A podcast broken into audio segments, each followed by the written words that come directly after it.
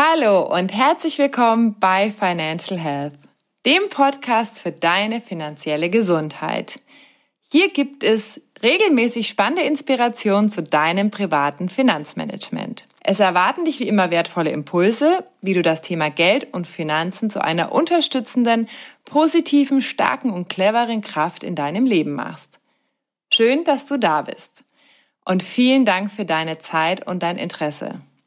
Es freuen sich auf dich Julian Krüger und Annalena Volk. Und in dieser Folge beschäftigen wir uns mit einem Thema, das ganz oft diskutiert wird. Heute geht es um die Frage, sollte ich mein Geld lieber in ETFs oder in aktiv gemanagte Fonds investieren? Ich bin auch persönlich sehr auf deine Meinung dazu gespannt, lieber Julian. Deswegen gleich die Frage an dich, was erwartet uns heute? Zunächst einmal erwartet uns ein richtig toller Trend und zwar wir Deutsche. Wir entdecken immer mehr für uns das Thema Investment. Das finde ich super positiv, denn da lohnt es sich aufzuholen und da gibt es noch viel, was äh, wir für unser Geld tun können. Mhm. Gleichzeitig hängen wir immer noch Jahrzehnte anderen Ländern hinterher, was das Thema Aktienquote oder Investmentquote betrifft. Und das ist jetzt erstmal total egal, ob es da mit ETFs oder mit Fonds gemacht wird oder auch mit Einzelaktien, wobei halt äh, ETFs und Fonds schon nochmal mehr Vorteile für den Privatanleger mitbringen als das direkte Investment in einzelne Aktien. Dazu haben wir ja auch schon mal eine Folge gemacht. Was wir heute mal machen hier in dieser Folge, wir schauen uns die unterschiedlichen Philosophien dahinter an und mir persönlich wird das manchmal sogar schon zu fanatisch diskutiert. Also wie eine Glaubensfrage, nur das eine oder nur das andere. Und wenn der eine von etwas überzeugt ist, dann ist das andere alles falsch. Ich bin davon überzeugt, beides hat ganz grundsätzlich seine Daseinsberechtigung, sonst gäbe es das ja nicht. Wahrscheinlich gibt es aber schon Tendenzen, für wen das eine oder für wen das andere mehr geeignet ist. Mhm. Also ich kenne in meinem Umfeld ganz viele Menschen, die weder mit dem Begriff ETF etwas anfangen können, noch äh, wissen die ganz genau, was ein Fonds ist. Möchtest du einmal ganz kurz erklären und das abgrenzen, also was diese zwei Begriffe bedeuten? Ja, klar, gerne. Also Korrekterweise handelt es sich bei beiden Dingen um Fonds. Das klingt jetzt schon wieder kompliziert, ist es aber gar nicht. Ein Fonds ist einfach nur ein Topf, in dem du als Anleger investieren kannst. Und der Vorteil ist hier, das kannst du unabhängig von deiner Kapitalhöhe.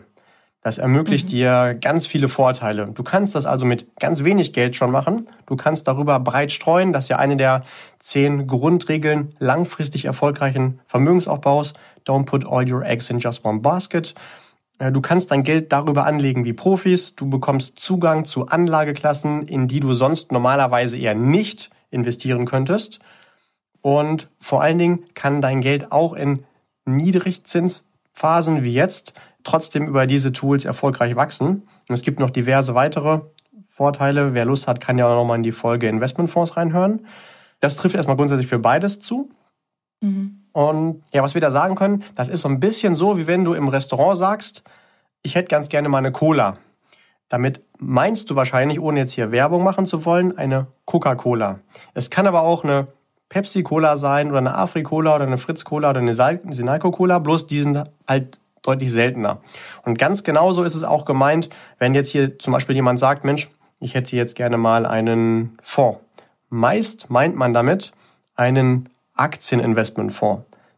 Das ist zwar häufig so, wie bei der Coca-Cola, das muss aber nicht so sein. Man kann darüber zum Beispiel auch in Renten oder in Bodenschätze investieren. Wenn also jemand von einem Fonds spricht, dann meint er in der Regel einen Aktieninvestmentfonds, das muss aber nicht so sein.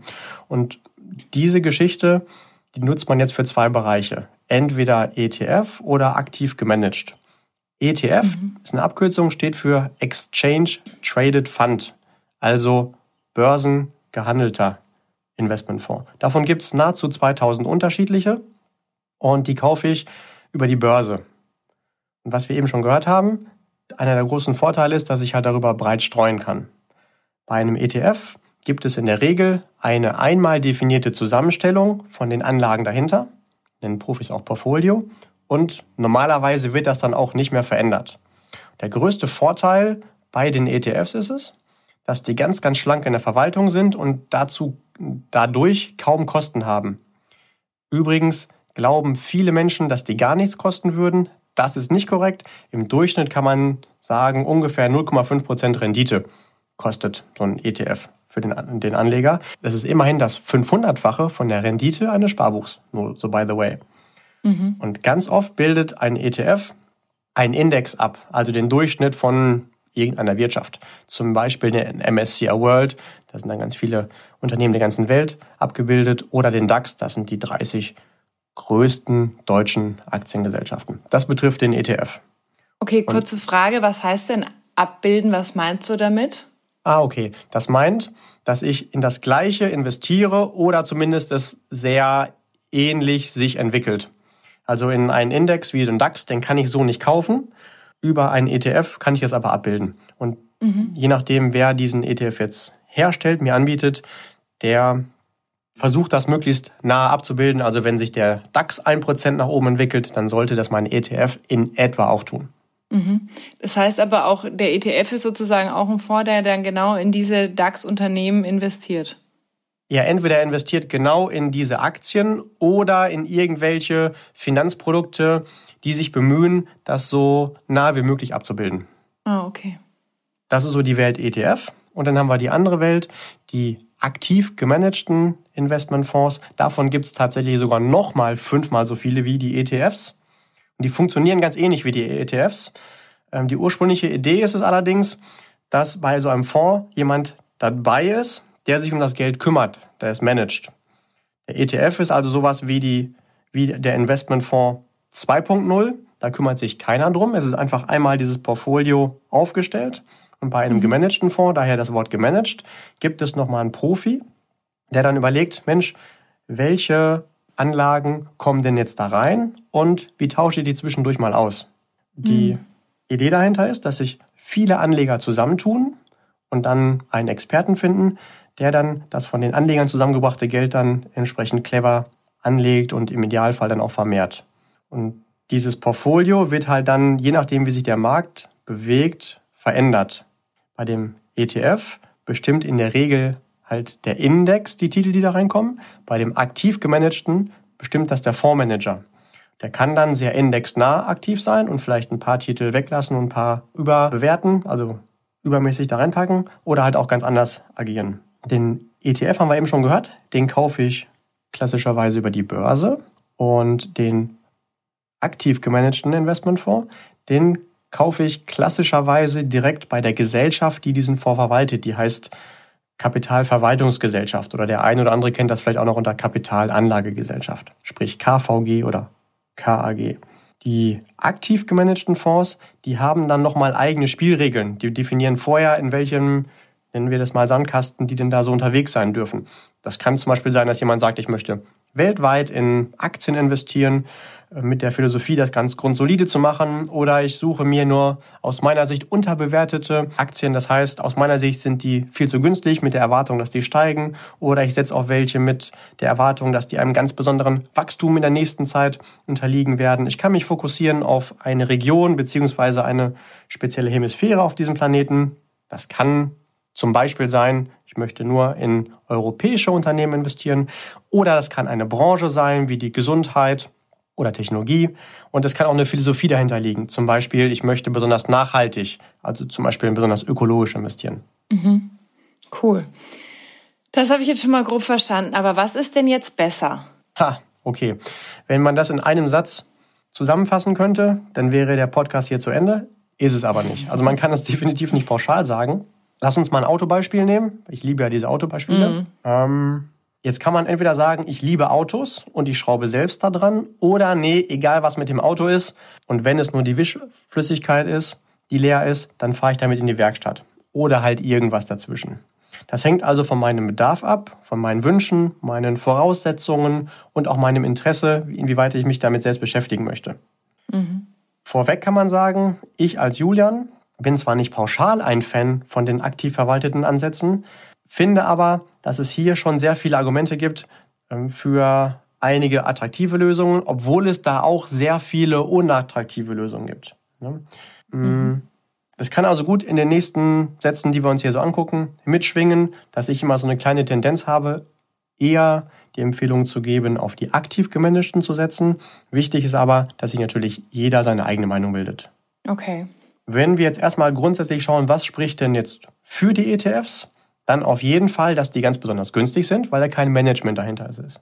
Die sind also auch besonders schlank und effizient. Die sind ganz leicht über die Börse handelbar und ich kann darüber ganz einfach in einen Markt investieren.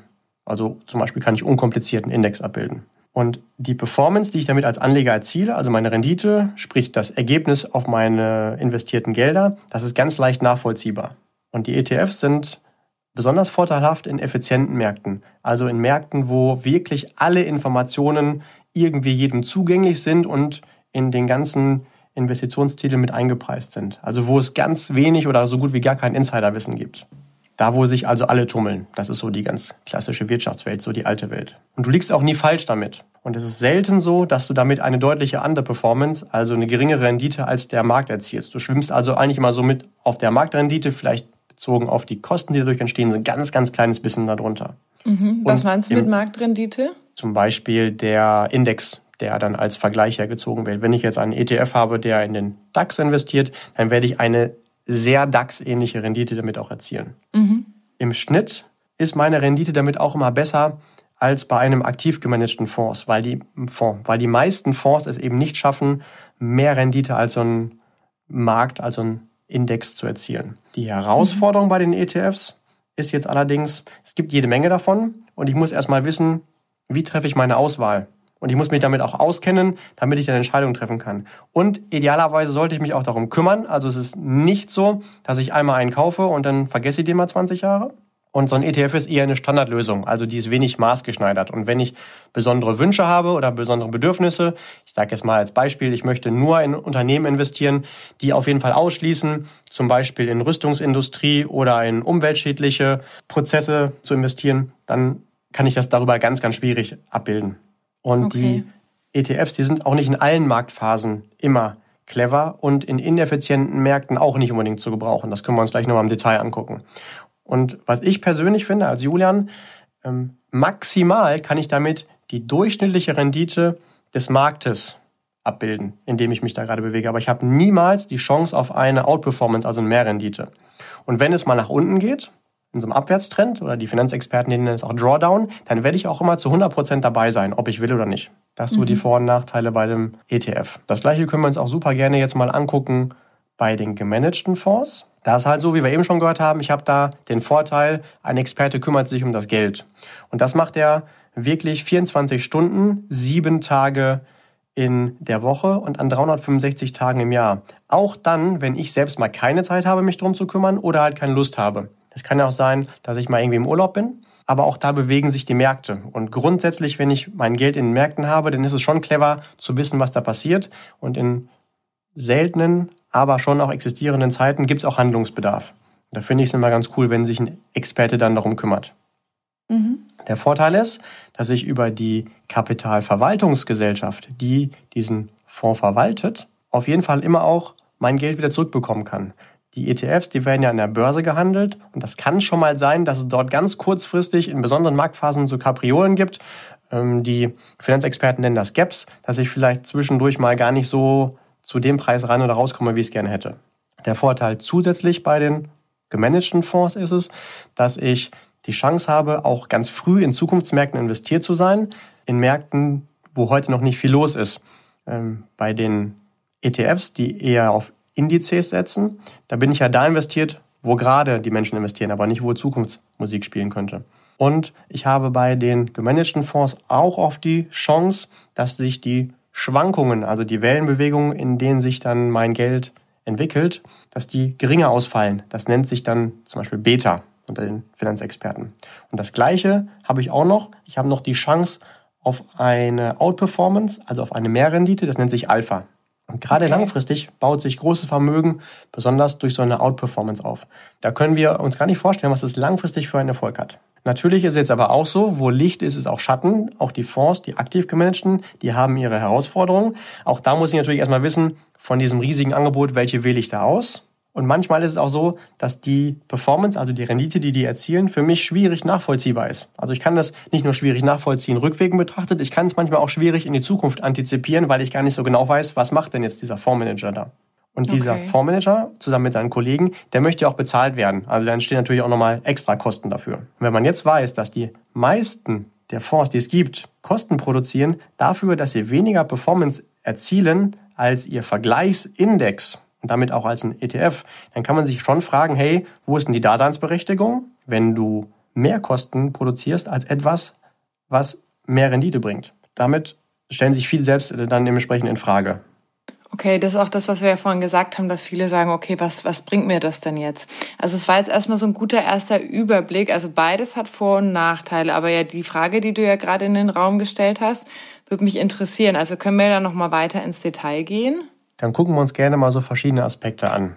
Starten wir einfach mal mit der Frage, woher kommt das überhaupt, dass so oft dieses Schlagwort im Raum steht, Mensch, ETFs sind auf jeden Fall immer besser. Das kommt natürlich aus der, äh, aus der Presse und aus den Medien. Und was ist deren Interesse? Die wollen natürlich Aufmerksamkeit und damit Auflagen erzielen und damit polarisieren. Und dann ist es immer ganz en vogue, gegen irgendetwas zu schießen.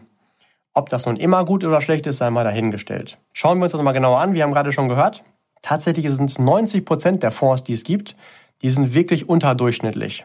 Und es wird auch immer schwieriger für die Fondsmanager, den Markt oder den Index zu schlagen. Und da stimme ich ganz klar zu, die haben alle keine Daseinsberechtigung. Entscheidend ist aber, dass wir jetzt nicht den Schluss ziehen sollten, 90 Prozent sind gleich alle. Denn nicht alle sind unattraktiv. Die anderen 10 Prozent, da lohnt es sich mal genauer hinzuschauen. Und diese Minderheiten, die könnten jetzt für uns als private Anleger durchaus interessant sein. Das ist wie in der Schule, da hast du einmal eine Klasse und einen Durchschnitt der Schüler. Dann gibt's aber in jeder Klasse auch ein paar Streber.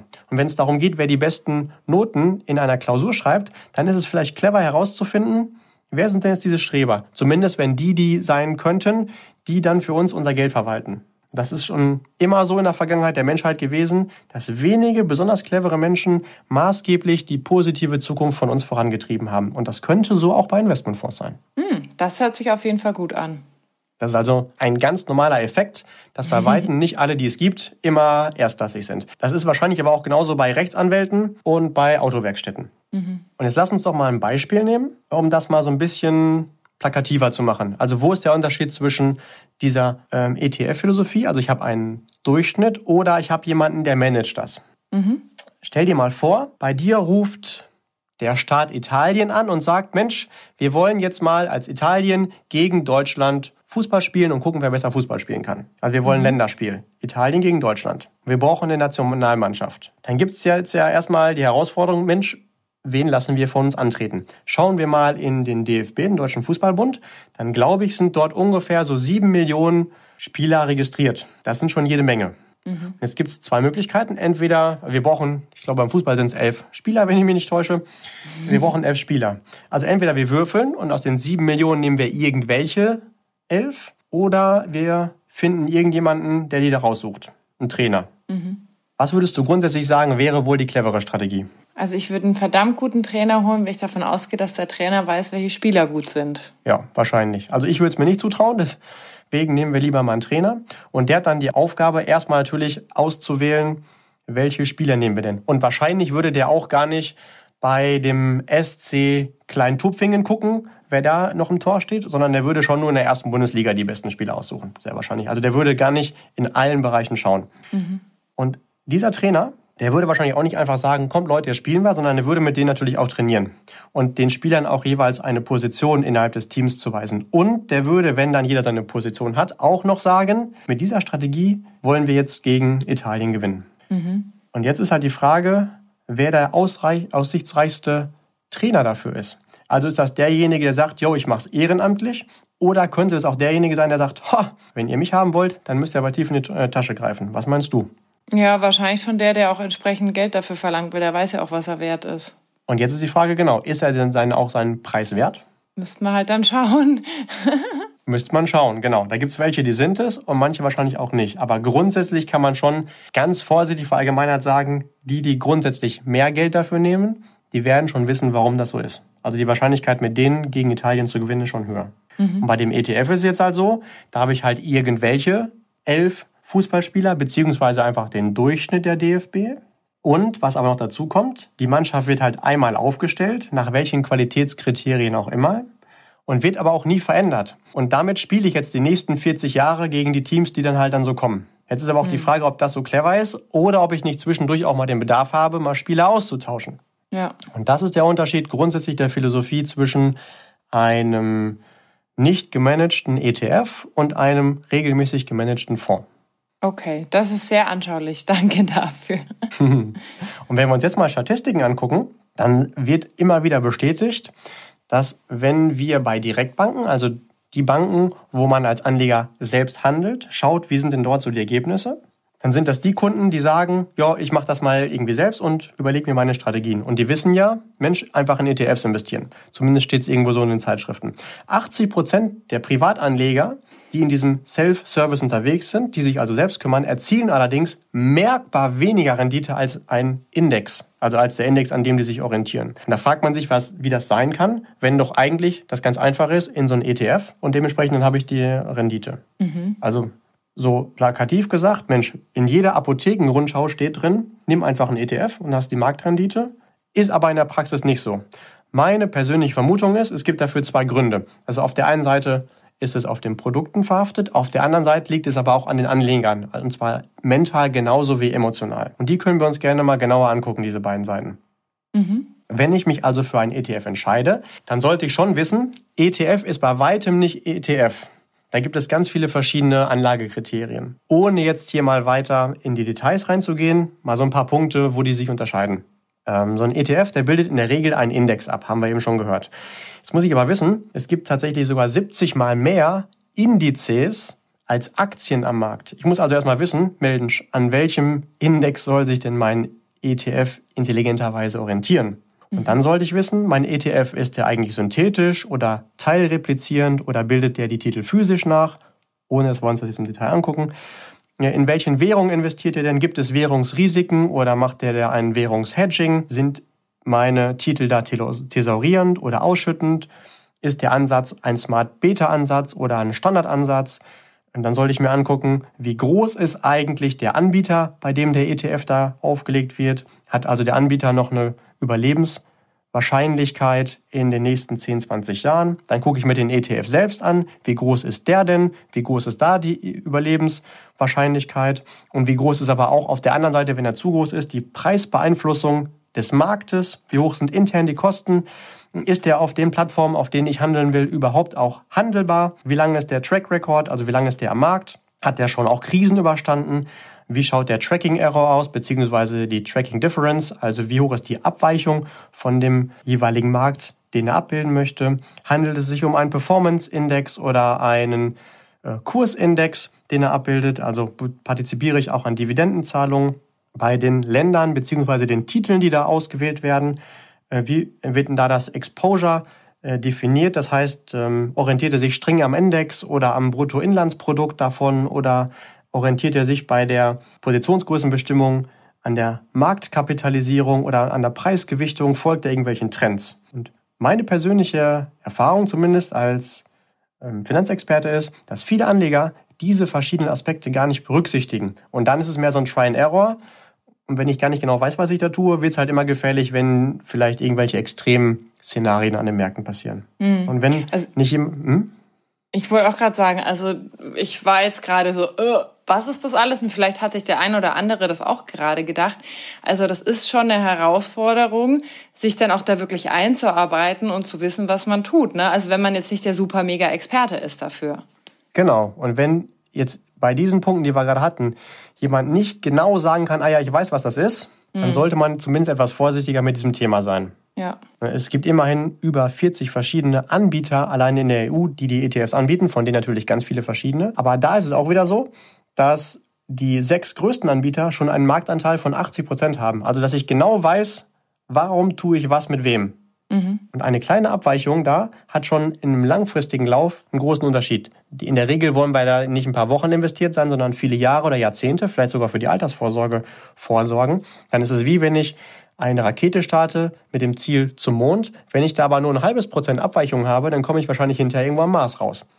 Über mhm. die Laufzeit. Und wenn man okay. sich jetzt mal genauer verschiedene ETFs anschaut, die alle den gleichen Index abbilden, dann gibt es ja viele verschiedene Wettbewerbsangebote. Wirft man einen genaueren Blick drauf, wird man feststellen, Mensch, der eine weicht plus 0,2% Rendite davon pro Jahr ab, was schon interessant genug ist. Aber es gibt welche, die bis zu minus 1,7% davon abweichen. Da haben wir schon eine große Schwankungsbreite. Mhm. Okay. Ja, um es noch kompliziert. Hm? Ich hätte jetzt nochmal eine Frage wegen dem Abbilden, weil du gesagt hast, ein ETF bildet es ab. Das heißt, der Unterschied zu dem aktiv gemanagten Fonds ist auch, dass der ETF nicht direkt investiert in diese Unternehmen, sondern es nur versucht nachzubilden. Also spekuliert er dann da drauf oder wie ist das zu verstehen? Ja, das kann man pauschal gar nicht sagen. Das hängt wieder davon ab, von diesem Punkt, den wir eben schon mal hatten, was ich ganz kurz erwähnt hatte. Also ist er synthetisch oder teilreplizierend oder physisch. Das heißt, wie versucht er den jeweiligen Index abzubilden? Einige kaufen direkt die Aktien, andere aber auch wiederum Finanzprodukte. Und dann sollte ich halt mhm. halt auch wieder wissen, was das bedeutet und welche Szenarien dadurch möglich sind. Ja, okay. Also es ist komplex. das kann man auf jeden Fall so zusammenfassen. Genau. Was mir persönlich ganz wichtig ist zu erwähnen ist, dass wenn ich mit so einem ETF arbeite, dann erwarte ich ja die Marktrendite. Und setzen wir jetzt mal den ETF gleich mit dem Index, auch wenn es nicht ganz stimmt. Mhm. Auf jeden Fall habe ich dann keine Chance auf eine Outperformance, also auf einen Mehrertrag. Und was bedeutet das konkret? Was könnte so eine Quelle für eine Outperformance sein in einem aktiv gemanagten Investmentfonds?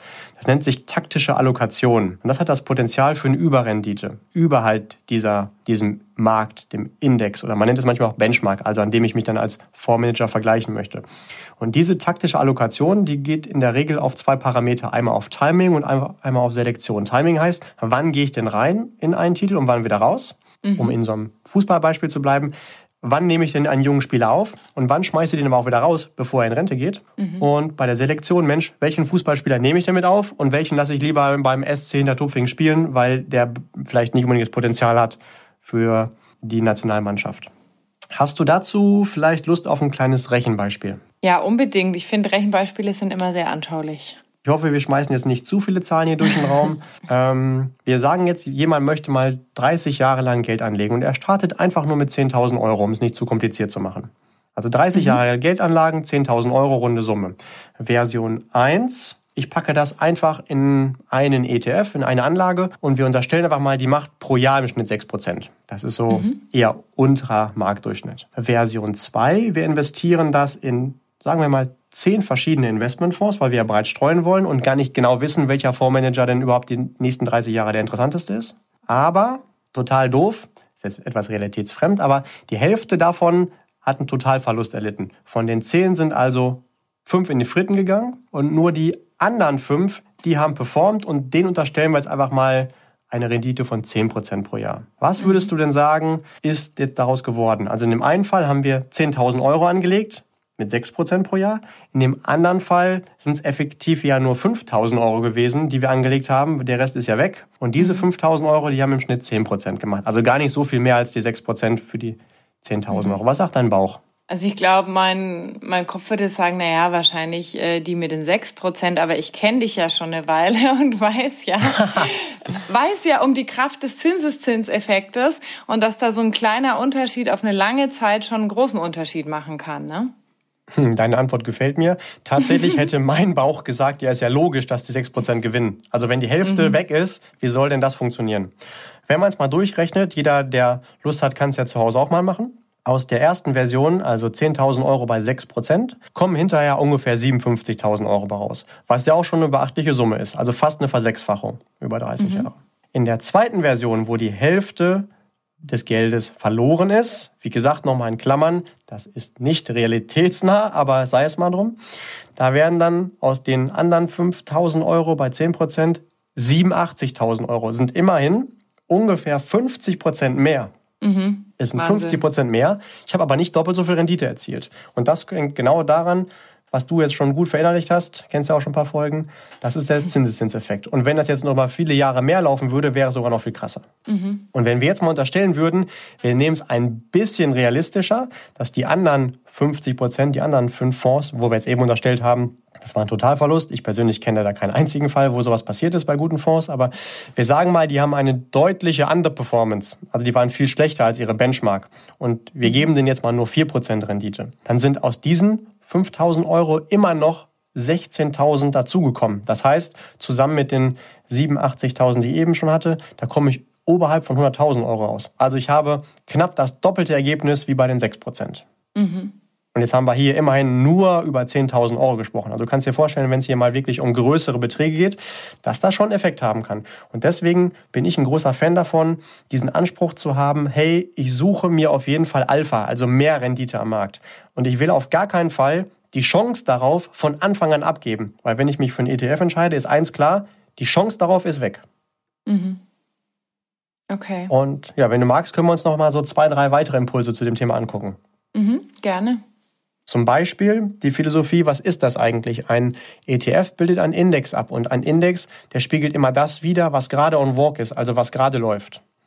Wenn ich große Vermögen aufbauen will, dann kann es aber clever sein, früh in Zukunftsmärkten investiert zu sein. Und dafür brauche ich findige Fondsmanager, die halt einen Teil ihres Portfolios des aktiv gemanagten Fonds schon dort investieren, wo es potenziell zukünftig gut läuft. Das geht ja über einen ETF nicht, weil ich da nur dort investiert bin, was gerade läuft. Mhm. Viele Anleger haben jetzt zum Beispiel das Ziel, weltweit zu investieren. Warum? Weil sie damit streuen oder wie die Finanzexperten sagen würden, diversifizieren. Und das ist auch genau richtig so.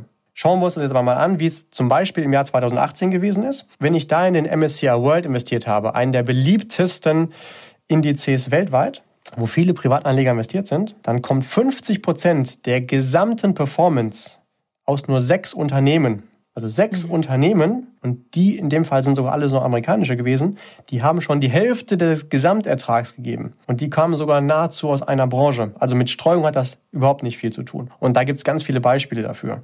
Wenn man jetzt weiß, dass zum Beispiel die amerikanische Wirtschaft zum globalen realen Bruttoinlandsprodukt rund 20 Prozent beiträgt, dann kann man sich auch fragen, Mensch, warum ist denn in dem MSCI World 60 Prozent Amerika-Anteil. Also wo kommt das her?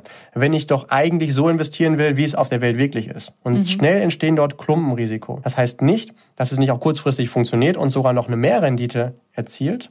Die Frage ist halt nur, zu welchem Risiko mache ich das, wenn ich da so wieder spezialisiert bin. Vor allen Dingen, wenn ich glaube, ich bin bereit aufgestellt und streue bereit, das in Wirklichkeit aber gar nicht so ist. Das ist, was ich meine. Ich sollte genau wissen, wie die äh, ETFs, wenn ich in die investiere, auch funktionieren und aufgelegt sind.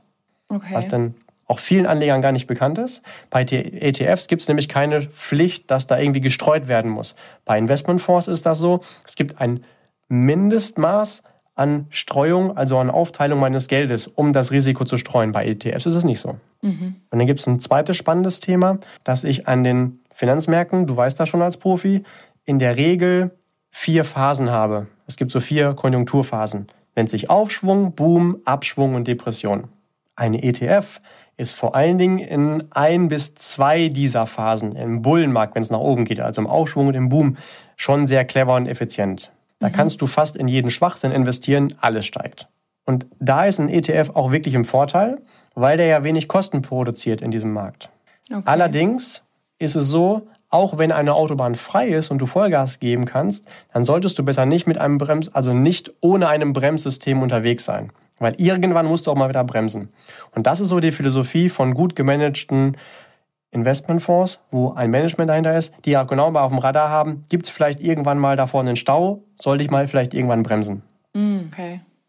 Was jetzt etwas schwierig ist nachzuvollziehen, wir hatten jetzt, jetzt sind wir hier Mitte 2020, falls du das irgendwann mal 3050 hörst, also vor 2020, da hatten wir die längst den längsten Bullenmarkt, also die Phase, wo es nach oben gibt, seitdem die Wirtschaft aufgezeichnet wird. Und dann ist natürlich schnell die Tendenz da, dass sich diese kurzfristige Rückspiegelmentalität entwickelt und schaue, Mensch, ja, aber die letzten zehn Jahre ging es ja nur nach oben. Und da sind ETFs natürlich auf jeden Fall besonders effizient. Dann werde ich davon halt auch mal auf die Zukunft projizieren. Das ist aber nicht so.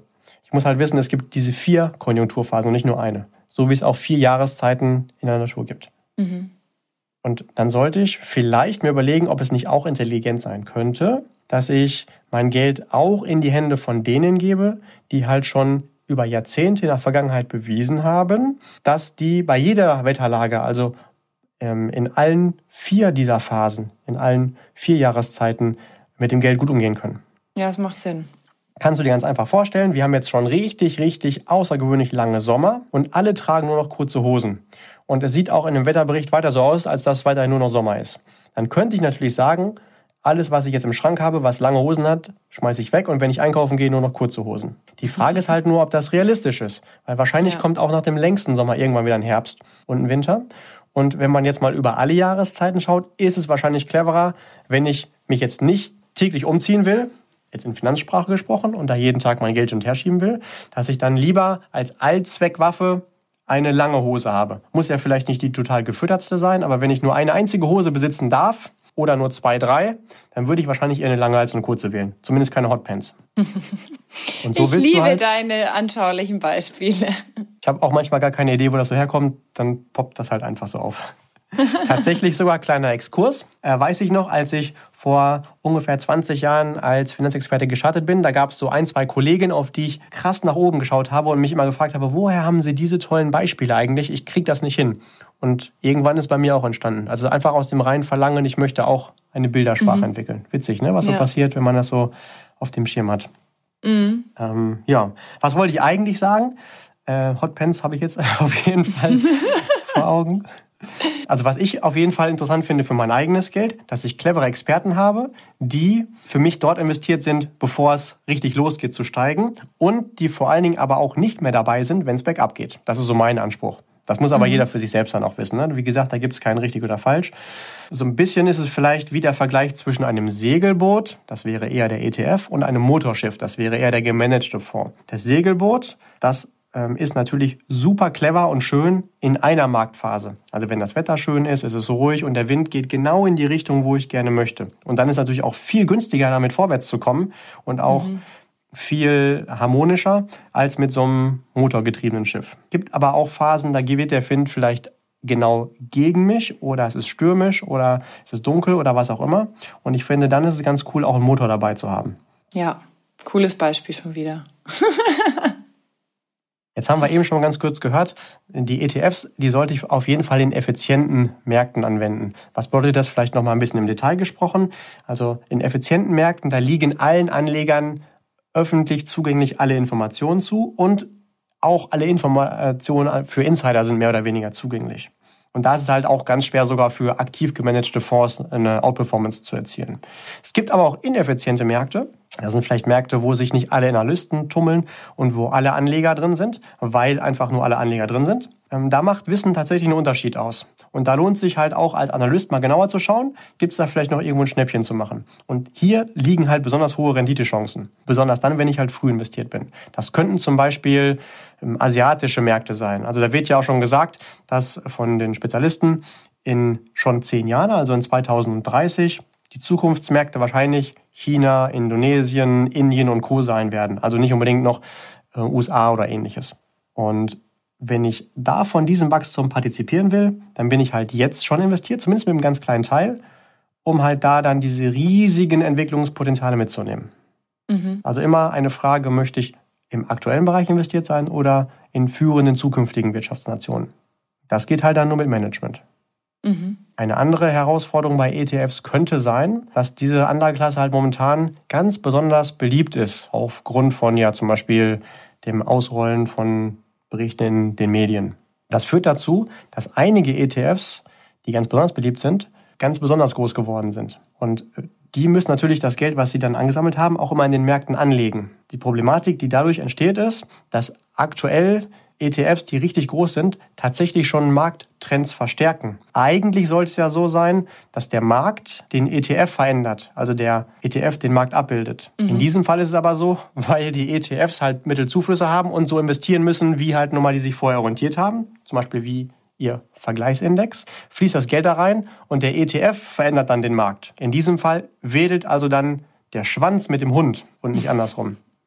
Das hat halt dann schon irgendwie ein gewisses Potenzial für die nächste Krise oder für einen mhm. ordentlichen Dominoeffekt. Es gibt sogar schon Experten, die sprechen hier, das ist vielleicht auch schon etwas übertrieben, aber das Potenzial ist da, von Brandbeschleunigern oder dem neuen Monster der Finanzmärkte, was demnächst auch mal wieder gezähmt werden sollte. Sowas. Mhm. Ah, okay. Und dann haben wir, das war eher jetzt so die, nennen wir es mal, technische Produktseite, auch immer noch die Seite des Anlegers, gerade des Privatanlegers. Der klassische Privatanleger macht Folgendes. Der schaut, Mensch, wo ist in der Vergangenheit gut gelaufen? Und da investiert er. Das ist aber ungefähr so, wie wenn du mit deinem Auto in der Garage stehst und vielleicht äh, rückwärts eingeparkt hast und rausfahren willst und jetzt in den Rückspiegel guckst und dann Vollgas gibst. Ja, also wenn ich nach vorne will, dann soll ich nach vorne gucken und nicht durch den Rückspiegel. Mhm die Fondsmanager, die wissen das. Und die gucken halt, wo lohnt es sich heute zu investieren, um in der Zukunft Erträge zu erzielen. Und nicht, wo waren die Erträge in der Vergangenheit. Das ist wie wenn du Lotto spielst und die Zahlen vom letzten Mal nimmst. Also, das soll jetzt hier keinen Tipp geben, Lotto zu spielen, aber ob jetzt gerade die Lottozahlen der letzten Wochen funktionieren, sei mal dahingestellt. Ne? Rein statistisch ja. wahrscheinlich die geringste Wahrscheinlichkeit. Ja. Also ein Fondsmanager, der arbeitet halt zukunftsgerichtet. Und wenn ich das weiß, dass ich da sehr emotional bin und das bei mir vielleicht auch so ist, dass ich ab und zu mal gucke, Mensch, was ist denn gut gelaufen, da schmeiße ich mein Geld jetzt auch rein, dann sollte ich gerade dieses eher emotionale Thema vielleicht outsourcen, dass ich sage, okay, mein Geld bekommt der Fondsmanager und dann kümmert der sich darum und der guckt halt nicht rückwärts gerichtet. Mhm. Jetzt habe ich noch mal kurz eine Frage. Also meistens ist ja so, ETFs sind ja im Schnitt günstiger und wir wollen ja auch das Beste für uns erzielen. Was sagst du dazu? Oh ja, spannende Diskussion dieser Punktkosten. Das mag ich besonders. Das ist auf jeden Fall ganz, ganz besonders Deutsches. Vor allen Dingen diese Philosophie, hey, ich möchte alles möglichst billig haben. Und da ist ja auch viel Ehrenwertes dran, denn das ist ja auch so die deutsche kaufmännische Tugend. Alles ist ja, zweimal zu prüfen, dass ich nicht zu viel Geld ausgebe. Vielleicht ist es sogar auch einer der Erfolgsfaktoren, dass es uns hier so gut geht. Mhm. Ich sollte es aber vielleicht auch nicht übertreiben, dass ich sage nicht, ich hätte etwas günstig, sondern das wird billig. Die Mentalität, mhm. es darf gar nichts kosten. UA ist vielleicht auch gefährlich. Weil irgendwann kann auch dieses Thema Kosten auf Kosten von Qualität gehen. Du hast schon mal dieses Beispiel geprägt, das fand ich ganz cool. Ja, du kannst ja auch genauso selbst in den Zähnen bohren, dann sparst mhm. du den Zahnarzt. Oder du kannst mhm. auch zum Friseur gehen und sagen, pass auf, gib mir mal die Schere, ich schneide mir selbst die Haare, dann können wir vielleicht auch so einen Preis machen. Mhm. Also irgendwo sollte ich halt auch so ein Minimum an ja, Kompetenz aussourcen und logischerweise verursacht das schon auch Geld. Bei den ETFs habe ich das in der Regel nicht. Da habe ich nur so minimale, nennen wir es mal Infrastrukturkosten. Die gemanagten Fonds, da sind natürlich viele Experten, Analysten, Manager am Start und die wollen auch jetzt schon, wenn man ehrlich ist, gutes Geld verdienen. Bei Fonds habe ich zwei Arten von Kosten, die entstehen. Ich habe einmal das Eintrittsgeld, wenn ich da rein will, und einmal das Geld, um das Geld zu verwalten also die jährliche Geschichte. Das Eintrittsgeld wird auch Agio genannt oder Ausgabeaufschlag. In der Regel ist das für den Berater. Das heißt, es bekommt gar nicht derjenige, der den vorverwaltet, sondern derjenige, der dir gesagt hat, nimm den mal, zumindest wenn du so einen hast. Mhm. Das ist eher dafür da, dass dein Berater dir erstmal zuhört und dich fragt, wo willst du eigentlich hin und dir aus verschiedenen Anlagelösungen ein Portfolio an passenden Anlagen zusammenstellt geht also nicht um den Fonds, sondern um die Betreuung und darum, dass du langfristig jemanden hast, den du auch fragen kannst, wenn es irgendwo Veränderungen gibt. Also so ein 24-7 kümmern Bonus quasi. Mhm. Da muss sich jeder selber fragen, ist mein Berater das denn wert oder nicht? Das hängt aber von der Person ab, mit der ich da zusammenarbeite. Ich persönlich finde, die wichtigste Aufgabe von dem Berater ist es nicht nur, dir das Portfolio zusammenzustellen, sondern dich vor allen Dingen auch vor Dummheiten zu bewahren. Das heißt, dein Berater idealerweise sagt dir, pass auf, wenn du an das Geld willst, dann frag mich und klick nicht einfach auf Verkaufen. Warum? Weil es kann schon mal sein, wenn es kurzfristig nach unten geht. Hier nochmal ganz kurz der Verweis zu den vier Jahreszeiten. Wenn ich jetzt im Herbst bin, dann kommt halt erst der Winter, bevor der Sommer kommt. Das kann also runtergehen, bevor es nach oben geht. Und bevor ich dann Angst habe, das ganze Geld ist weg, soll ich meinen Berater fragen und der sagt dann halt Stopp, das kannst du jetzt halt machen, ist aber ziemlich dumm, deswegen verkaufst du jetzt nicht. Und so erziele ich die höchste Rendite, wenn ich halt den Berater dafür einmal bezahlt habe, dass ich da drin bin. Das ist übrigens egal, ob ich das jetzt über dieses Eintrittsgeld, also das Agio gemacht habe, oder ob ich dem ein einmaliges Honorar gegeben habe. In beiden Fällen ist er da für mich da, dass ich halt einen Ansprechpartner habe. Hat aber nichts mit dem Fonds mhm. zu tun. Und dann habe ich mein Verwaltungsgeld und das tats ähm, tatsächlich entsteht nicht wie dieses Eintrittsgeld einmalig, sondern in der Regel ist das eine jährliche Geschichte. Jetzt ist nur die Frage, ob ich die Erwartung haben sollte, dass sich viele Spezialisten weltweit darum kümmern, mein Geld clever und sorgfältig zu vermehren, dass die das ehrenamtlich machen. Ich persönlich glaube ja, ich will ja die teuersten der Welt haben, weil das sind mit Sicherheit auch die besten, zumindest tendenziell. Vergleich nochmal ganz kurz hier zu unserem Trainer der Nationalmannschaft. Da wollen wir nicht den haben, der das ehrenamtlich macht. Mhm. Das ist für mich völlig okay, wenn er was bekommt, aber nur dann, solange er auch für mich Performance erzielt. und idealerweise auch eine Performance oberhalb des Durchschnitts. Und da wissen wir schon, 90 Prozent schaffen das nicht, haben wir aber eben auch schon gehört. Das heißt ja nicht, dass wir nicht mal die 10% uns genauer angucken wollen, die das halt schaffen. Ist halt nur schwieriger, mhm. die zu finden. Was übrigens ganz, ganz, ganz mega wichtig ist, ich glaube, das ist gar nicht immer so bewusst, dass die Rendite, die irgendwo ausgewiesen wird, was so ein Fonds gemacht hat, sagen wir jetzt mal im Schnitt 9% pro Jahr, das ist immer die Rendite nach allen angefallenen Kosten für die Verwaltung. Wird manchmal auch TER genannt, Total Expense Ratio, um mal wieder so ein bisschen Klugscheißerwissen hier reinzuhauen. Das heißt, es ist total egal, wie viel Kosten der produziert hat. Mich interessiert ja nur die Rendite, die mir zugeflossen ist. Mhm. Und ähm, was übrigens auch wichtig zu wissen ist, die Fondsmanager und die Kapitalverwaltungsgesellschaften, die wissen, dass die meisten Privatanleger Amateuranleger sind. Was heißt das? Die gucken in Hitlists, Mensch, welche Fonds sind denn das letzte Jahr oder die letzten zwei oder die letzten fünf Jahre besonders gut gelaufen? Das ist zwar völliger Schwachsinn, genauso sollte man es nicht tun. Und dafür sollte man einen Berater haben, der davon abhält. Aber sei es mal drum, viele machen es halt so. Und ähm, um halt in diesen Listen ganz oben zu stehen, muss man ja seine eigenen internen Kosten sehr effizient, also gering halten. Denn du kannst dir vorstellen, wenn du jetzt 9% Rendite erzielt hast, aber auch 9% Kosten hattest, dann stehst du bei Null. Mhm. Du stehst also in der Hitlist ganz unten und niemand würde dir noch Geld da reinpacken. Kannst also sicher sein, dass die Kosten, die da entstehen, die sind auch gerechtfertigt, um halt den Wettbewerb auszugleichen. Okay. Das ist halt auch mal wichtig zu wissen. Und nur maximal dann, finde ich, sollte man wirklich gucken, wo sind denn die Fondsmanager besonders günstig, wenn man das in seinem gesamten Leben durchzieht. Das heißt, solange du nicht in Dacia oder der Hatsu fährst, interessiert dich das nicht. Solange du dein Telefon nicht, ich weiß gar nicht, was das billigste ist, Huawei oder sowas, weiß ich nicht, mhm. ohne jetzt hier wieder Werbung zu machen, aber solange du das nicht nutzt, wird auch hier nicht nach Kosten geguckt. Solange du nicht ausschließlich bei Kick shoppen gehst und das billigste Bier trinkst, brauchst du hier auch nicht gucken, wo die billigsten Fonds zu finden sind. Und mhm. selbst dann, wenn du das machst, sehr preissensibel in deinem gesamten Leben bist, dann wäre immer noch die Frage, ob du hier bei so wichtigen Dingen wie dem Geld, für das du hart gearbeitet hast, wirklich auch die billigsten äh, Manager ranlassen möchtest. Mhm.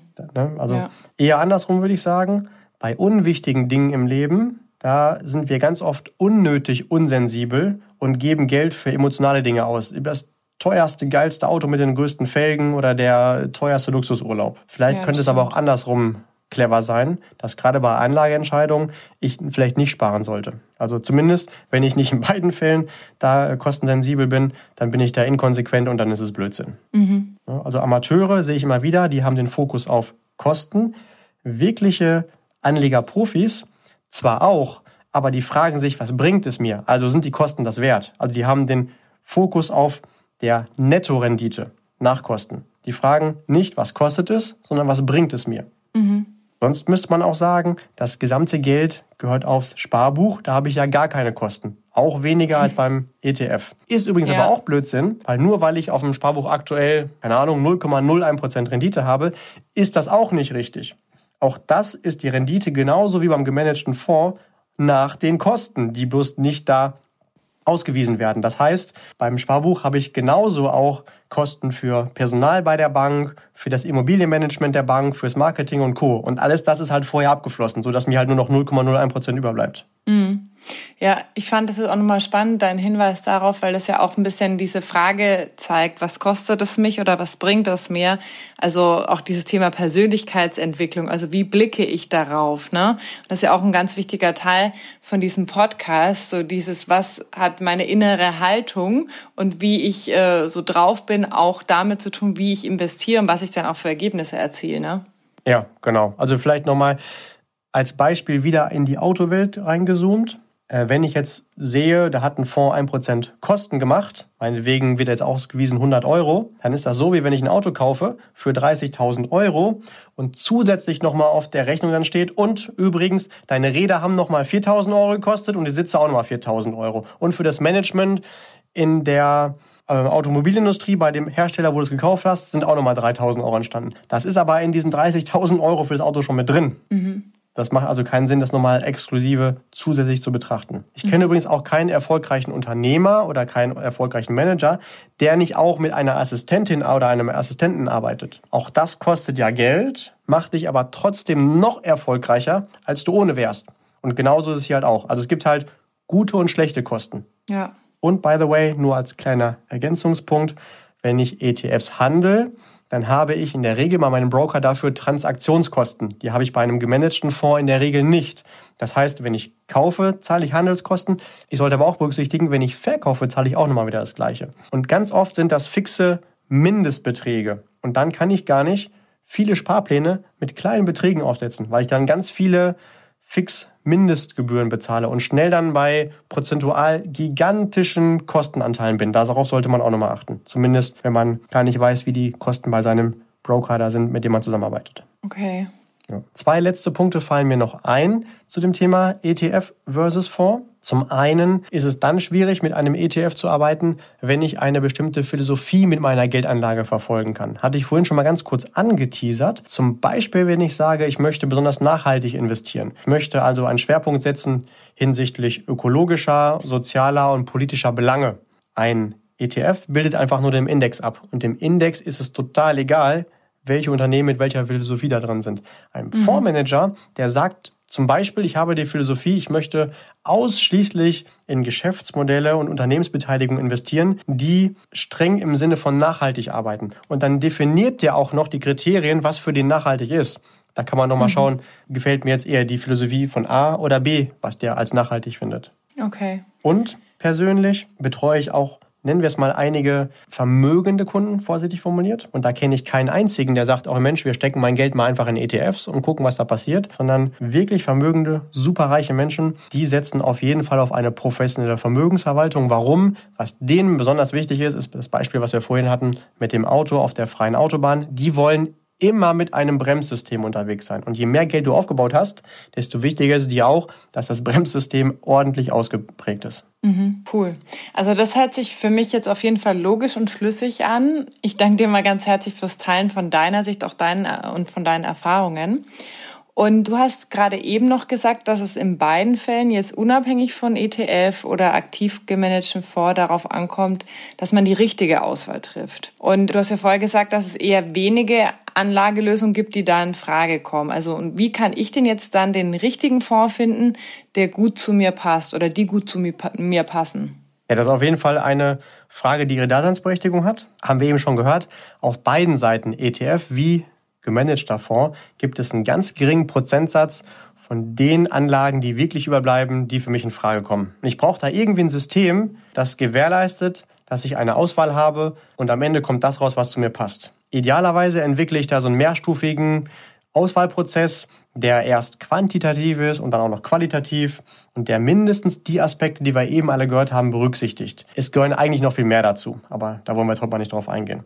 Mhm. Was alternativ geht, ist, ich finde einen Ansprechpartner, wo ich das Gefühl habe, ja, der kennt sich damit gut aus und der kann das für mich machen. Und ganz wichtig ist dann nochmal mein Impuls, bitte, bitte, bitte nicht nur darauf achten, dass der sympathisch ist, sondern dass der auch die Kompetenz mitbringt, wobei natürlich die Sympathie auch relevant ist. Und wenn du da jetzt persönlich keinen kennst und das aber trotzdem so machen kannst, dann kannst du gerne auf mich zukommen.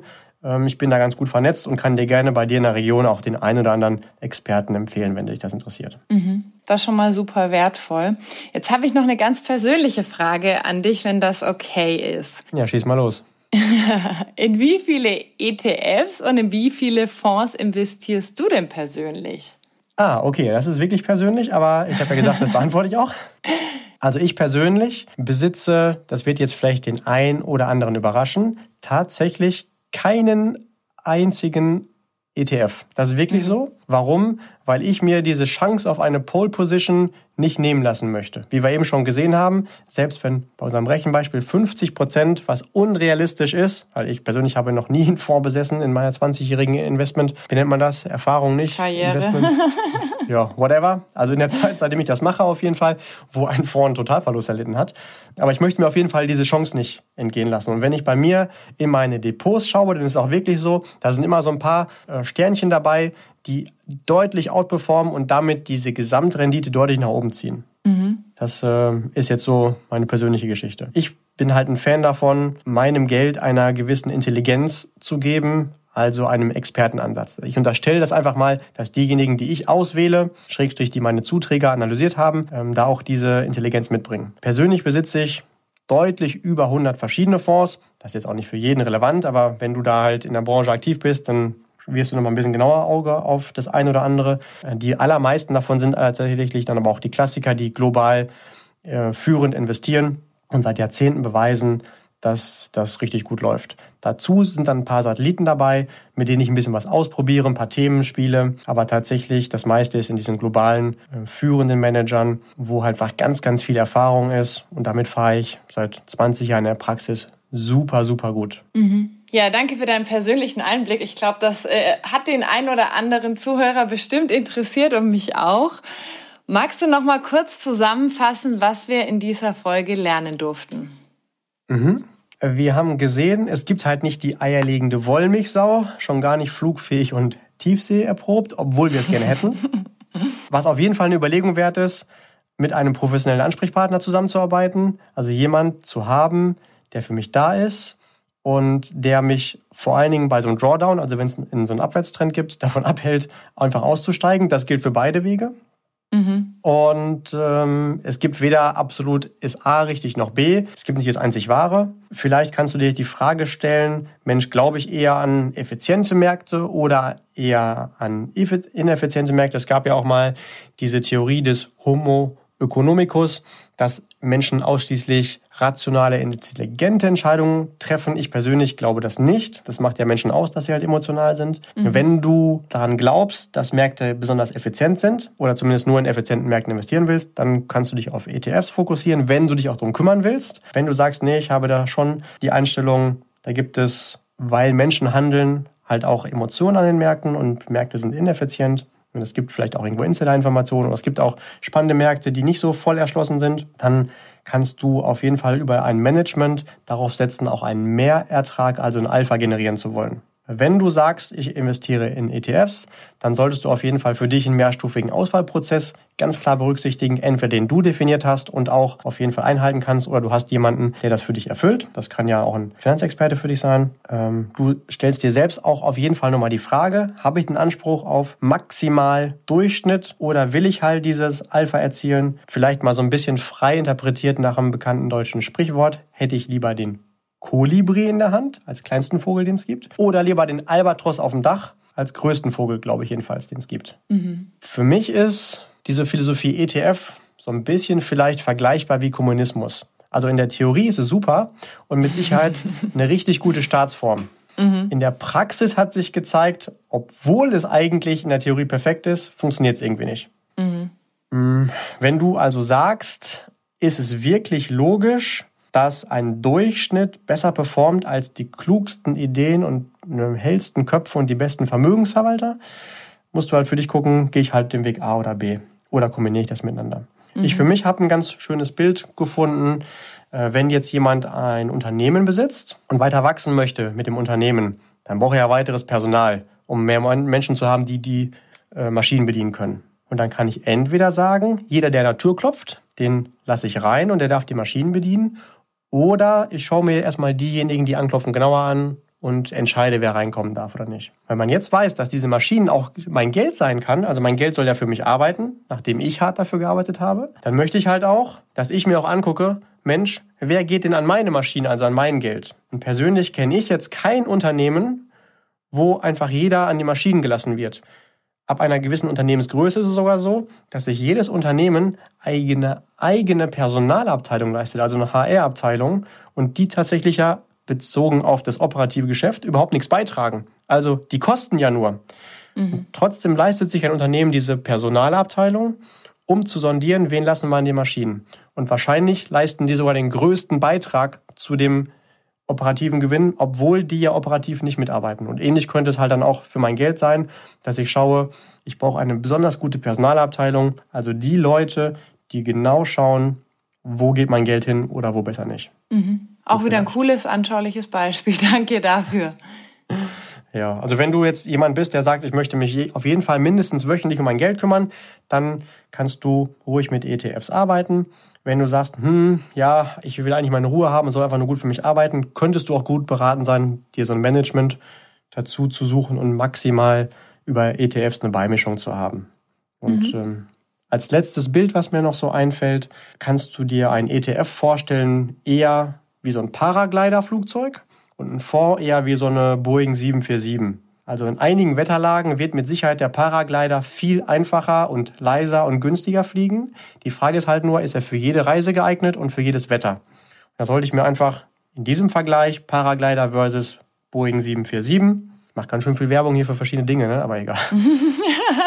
Vielleicht soll ich irgendwann mal Influencer werden und mir das dann auch bezahlen lassen. Dann haben aber wir auch was davon. ähm, ja, also ich sollte mir dann auf jeden Fall in diesem Beispiel mit den Fliegern Kriterien überlegen. Mensch, bezogen auf wie viel Gewicht will ich mitnehmen? Wie ist das mit meinem Budget? Wie ist aber auch die Reichweite? Wie soll der Komfort von der Reise aussehen? Wie wichtig ist mir Sicherheit? Den Gesamtumfang berücksichtigen. Ähm, wie sieht's aus mit einer Flexibilität, wenn ich die Richtung wechseln will, wenn die Winde anders wehen? Und äh, wie wetterabhängig will ich eigentlich sein? So könnte das mhm. vielleicht nochmal ein Beispiel sein für die Fliegerei, ohne dass ich damit davon Ahnung habe. Nochmal ein tolles Beispiel zum Abschluss. Vielen lieben Dank, Julian. Ich wünsche euch auch ganz viel Erfolg mit diesen Impulsen und ganz viel Spaß beim Erreichen der eigenen finanziellen Ziele. Und wenn dir diese Folge gefallen hat, dann teile sie wieder super gerne mit deinen Freunden, deiner Familie.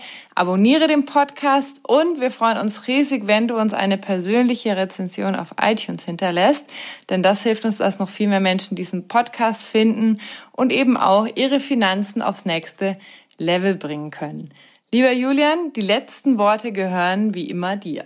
Wie wir heute gesehen haben, lohnt es sich auf jeden Fall immer, Gedanken zum Thema Geld und Finanzen zu machen. Und da sollte ich mir auf jeden Fall das Thema und mich wichtig genug nehmen, mich drum zu kümmern, auch wenn ich es vielleicht nicht jeden Tag mache. Meine Erfahrung ist auf jeden Fall, wenn ich mir das nicht wichtig genug mache und ich mich nicht drum kümmere, dann kümmert sich irgendjemand anderes um meine Finanzen und wahrscheinlich nicht zu meinem Vorteil. Mhm. Finanzieller Erfolg ist dann garantiert, wenn du dich einfach nicht aufhalten lässt, dran zu arbeiten. Und vor allen Dingen lässt du dich einfach nicht davon abhalten, deine eigenen Gedanken zu machen. Also bild du dir deine eigene Meinung. Schön, dass du hier reingehauen, äh, reingehauen, genau, reingehört hast. Es gibt auch genug andere Quellen. Ähm, und wie immer, geh einfach Schritt für Schritt für Schritt und dann kommst du gut vorwärts. In dem Sinne, keep growing, werde außergewöhnlich. Ganz lieben Dank für deine Zeit und danke für dein Interesse. Ich freue mich jetzt schon auf unser nächstes Wiederhören und wünsche dir eine schöne, erfolgreiche Zukunft bis dahin. Bleib gesund, auch finanziell. Deine Zeit wird kommen, auch finanziell. Versprochen. Dein Julian. Tschüss. Ciao.